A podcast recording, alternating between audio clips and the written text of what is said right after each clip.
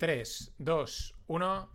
Hola, no financieros. Vamos con, con una lupa FinPix. Vamos a hablar de Nvidia porque cositas, cositas que, que, pasan en Nvidia. Llevan pasando muchas cosas en el mercado. Eh, también es verdad que cuando eres la líder eh, cotizando, ¿no? Bueno, la líder es Apple, pero bueno, ya sabemos la subida auténticamente loca, vertical, eh, la valoración que tiene Nvidia que está pues fuera de lugar, pero mm, eh, desde todos los puntos de vista, ¿no? Desde las cifras de venta respecto, respecto a la cotización, de los beneficios respecto a la cotización. Eh, Pero la locura es tal y está, es tan clara que el propio Druckenmiller se ha subido al carro, ¿no? Porque al final las burbujas se explotan al alza, se explotan desde un punto de vista de se le saca rendimiento al alza en lugar de a la baja. Apostar a una, al pinchazo a una burbuja es una auténtica, eh, vamos, es una locura y es jugar a la lotería.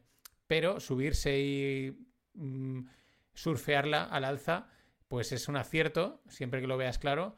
¿Por qué? Pues porque la mítica frase que no sé si era de Keynes o de quién era que decía que pues el mercado puede permanecer irracional mucho más tiempo de lo que puede aguantar tu bolsillo, ¿no?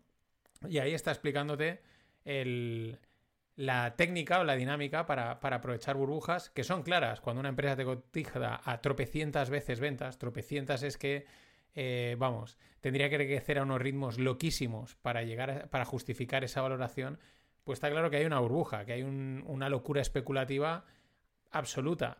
Mm, punto. Pero, bueno, pues mientras no se pincha, ahí está, ¿no? Eso ha pasado con, pues, con esta y con otras tantas.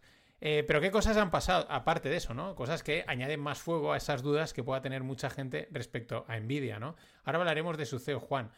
Pero la primera es una teoría eh, flipante que eh, del... Una, eh, vamos, que salió hace poco, hace ya unas semanas en Twitter. Greg me dijo, échale un vistazo, a ver si la puedes comentar, la puedes resumir. La verdad es que la parte financiera, pues es bastante técnica, digamos, hay bastante ingeniería financiera, pero aquí vamos a resumirlo, ¿no? A, simplificarlo y a explicar pues los mecanismos. Todo pasa por un paraíso fiscal, evidentemente. Si quieres hacer una jugarreta, pues tienes que irte a un paraíso fiscal, tienes que salir del sistema para volver a entrar, que es un poco la idea, ¿no? Me voy, saco el dinero de aquí, lo meto en un paraíso fiscal y vuelve a entrar por otro lado. El foco, el centro es Core Wave, que es una empresa, mmm, luego a posteriori sabe, parece ser que es fantasma, que, que, si, no, que si medio existe, pero es una, empresa, en, eh, radicada pues en un paraíso fiscal. Ahora no sé, no me viene a la mente eh, cuál es, pero pues bueno, pues las típicas Bahamas o una cosa así, ¿no? Entonces esta empresa lo que hace es que dice, oye, yo necesito dinero, necesito 2,3 billions o 2.300 millones para, para, mis operaciones, ¿no? Y claro, ¿quién le presta ese dinero a, a Core Wave? Pues se lo presta BlackRock, mmm, Blackstone y Nvidia, ¿vale? Entre ellos le hacen un préstamo de 2,3 billions. Luego, a posteriori, eh, se descubre que este Core Wave pues ni siquiera existe, o sea, no existe, sino que es una propia empresa que parece ser que habría creado Nvidia, ¿no? Y, y BlackRock y estas empresas. Pero bueno, el tema es que Core Wave les pide 2,3 billions y estos se lo prestan. ¿Qué hace Core Wave con ese dinero? Comprar eh, 2,3 billions en equipos a, eh, a Nvidia, 2,3 eh, de, de, GPUs, ¿no? De, de, de, pues esto, de las tarjetas gráficas y todo este tipo de material de procesamiento al final de, de información y datos que, que, hace muy bien Nvidia. Esto no quita, que esta es la historia, que Nvidia no sea una gran empresa. Nvidia es una gran empresa con grandes que tiene grandes tecnologías, con un gran producto, con una gran marca. Eh, es una gran empresa, pero que se ha ido de madre la especulación en torno a ella. Pero claro, aquí estarían ya entrando en otro tipo de prácticas. Le prestan dinero a una empresa radicada en paraísos fiscales para que esa empresa les compre nada más y nada menos que 2,3 billions de, de chips, ¿no? De GPUs. Pero lo mejor es que utilizan esos propios chips como colateral del préstamo, que es ya acojonante, ¿no? Esto, pues bueno, eh, nada, va, vamos a poder colateralizar un préstamo con lo que te dé la gana, ¿no? O sea, si ellos se lo, se lo colateralizan con los chips, que sabemos que también que es una cosa a nivel de valoración se degrada muy rápido porque la tecnología va rapidísima, pues oye, mira, aquí tengo, no sé, mm, veo aquí el ratón, pues oye, yo tengo, tengo ratones de, de mesa, de ordenador, eh, pues no sé, colateralízame un préstamo con ratones, ¿no?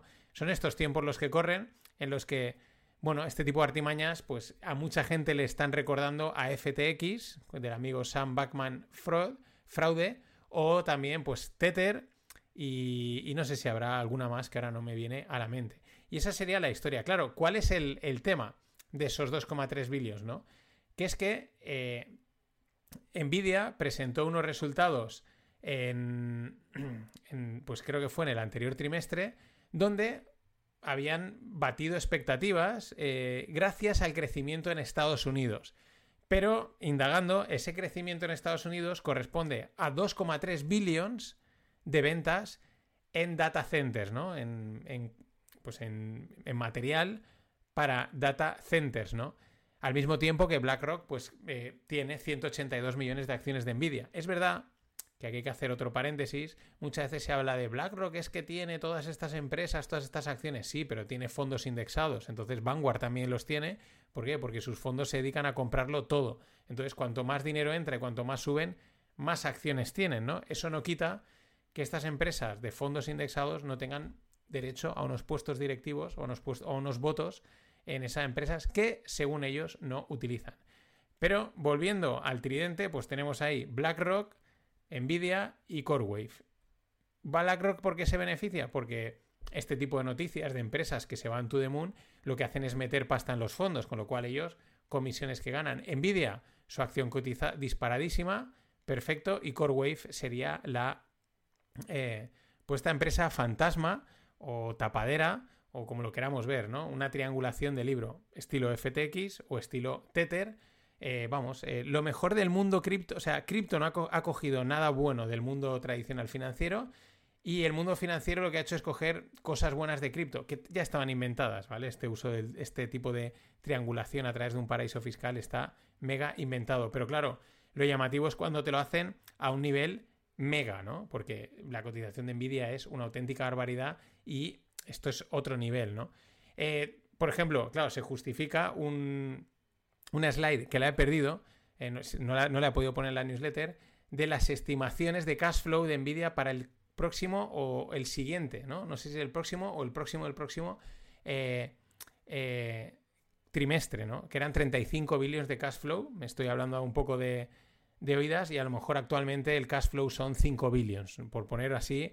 Si no son 5, a lo mejor son 50 y 350, ¿vale? Pero vamos, una estimación de cash flow fuera de lugar, o sea, fuera de lugar porque es que eso querría decir que la empresa en dos trimestres tiene que crecer a unos ritmos brutales. Pero claro, si todo va a base de préstamos colateralizados con tus propios productos a empresas que están en las Bahamas, pues oye, todo el dinero que te quieran dar es todo el dinero que tú puedes crecer. Una auténtica, vamos, espectacular. Eh, así que eh, es ese cosas que pasan en Nvidia, que ya es la cotización de por sí ya es mucho, añadimos la duda de Core Wave, ¿no? Puede ser también teoría conspiranoica, no digo que no, mm, pero parece bastante contrastada, eh, bastante contrastado el movimiento. Al mercado le da igual, porque el mercado mientras suba y gane dinero, me da igual cómo lo hagas, me da exactamente igual. Estamos ganando dinero, pues todos contentos, aquí no se queja nadie. Mientras, eh, su CEO, el amigo Juan, pues eh, hace su cuarta, ha hecho su cuarta ronda de ventas de acciones de Nvidia, ¿no? 120 eh, millones de acciones que ha vendido, que a unos 400 y pico 500 dólares, pues son 6 billones que se ha enchufado. A ver, aquí hay que hablar de, hay que también matizar los CEOs y dueños de empresa, porque Juan es el fundador de Nvidia, eh, muchas veces pues tienen acciones y en cierto momento pues venden y hacen caja, lógicamente, ¿no? Oye, mm, voy a tengo aquí mucha pasta, eh, pues oye, voy a hacer caja, ¿no? Y eso es una cosa. Lo que pasa es que en otros, eh, por otro lado, muchas veces que el CEO esté vendiendo o el fundador esté vendiendo acciones de la empresa, pues da de qué pensar que, que no ve muy claro el futuro, ¿no? Y porque ellos, evidentemente, saben cómo está la empresa, para eso son los CEOs. Y claro, si tú sabes que tu empresa, imaginemos, vale 500 y te la están cotizando a 2000, pues es difícil que no vendas. ¿Por qué? Pues porque tú sabes que los 2000 son bastante irreales, ¿no? Siempre está la duda en torno a esas ventas de insiders, hasta qué punto son ajustes de cartera, eh, se les han acabado un periodo de lock-up. Un periodo de lock-up es el que no puedes vender en los próximos tres años y como es parte a lo mejor de un bonus que han cobrado, pues deciden venderlo. Siempre está esa duda. Pero claro, en ciertos momentos donde el mercado está como está, Nvidia disparado, eh, esas dudas respecto al lateral del mercado, así puede corregir mucho eh, esas dudas respecto a la valoración de Nvidia y te llega el CEO y te vende en cuatro tondas 120 millones de acciones, pues es cuanto menos dudoso, ¿no? Hace más dudar. Pero mientras, ya digo, mientras el río suene, mientras el río suena, agua lleva, que se dice, ¿no? Y esa es una regla que podemos aplicar en los mercados financieros siempre. Para, para, para cerrar esta lupa de hoy, eh, una, otra hipótesis. Ayer os lanzaba la hipótesis de Warren, hoy os lanzó eh, la hipótesis de la esfera de Las Vegas. Voy por partes. Este fin de semana, pues Twitter se ha llenado de las imágenes del concierto de U2 en la esfera de Las Vegas. La verdad, eh, espectacular. Creo que la esfera ha costado 2,3 billions. Mm, uy, eh, igual, igual también, o 2,6 o algo así. igual también hay algún tipo de jugada de jugarreta por ahí detrás. Pero bueno, la esfera es espectacular. Por fuera si no habéis visto mirar, es toda una super pantalla enorme, esférica, pero enorme es enorme, el tamaño de un estadio más, que claro, cuando le proyectan ahí lo que, lo que, lo que sea, pues lo que, la, imagen es espectacular y, hasta dónde llega es, una pasada. Pero es que luego dentro, este, este fin de ha sido el primer concierto U2 y es también, o sea, por dentro es otra pantalla interior y las imágenes son brutales, ¿no? De hecho, que te llevan a pensar el concepto este de metaverso inmersivo, ¿no? Porque hay una imagen que parece que estás en el desierto, pero estás en un escenario, de lo grande que es la pantalla, ¿no? Y claro, aquí es donde viene mi hipótesis, ¿no? Aquí ya de cachondeo puro y duro, tampoco nos la toméis muy en serio. Eh, Nvidia es una gran empresa, se ha beneficiado de serlo, sus acciones se han revalorizado durante mucho tiempo porque es una gran empresa con grandes productos, con un producto muy diferencial como son sus tarjetas gráficas pero llegado a ese punto vino la cripto, el arreón de las cripto. ¿Qué pasa? Que sus tarjetas gráficas eran muy buenas para minar cripto porque procesan muchos datos muy bien y eran buenas. Entonces em, hubo ahí una cierta burbuja, un cierto arreón de ventas porque se lanzó todo el mundo a comprar tarjetas de Nvidia para poder minar, ¿no? Aparte no sé si llegaron a sacar algún cachivache específico.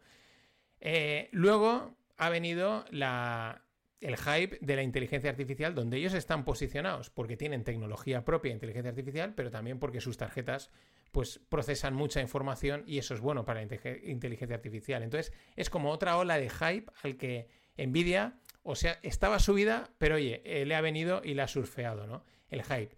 Quizás ahora, pues mm, como esto va de olas y olas para seguir manteniendo las valoraciones estratosféricas, pues ¿por qué no? Igual ahora todo el mundo se piensa que van a empezar a montar esferas de estas llenas de pantallas por todo el absoluto planeta, de un lado a otro, pantallas por aquí, pantallas por allá, todo súper visual y ahí pues una de las beneficiadas sería una empresa que produce tarjetas gráficas.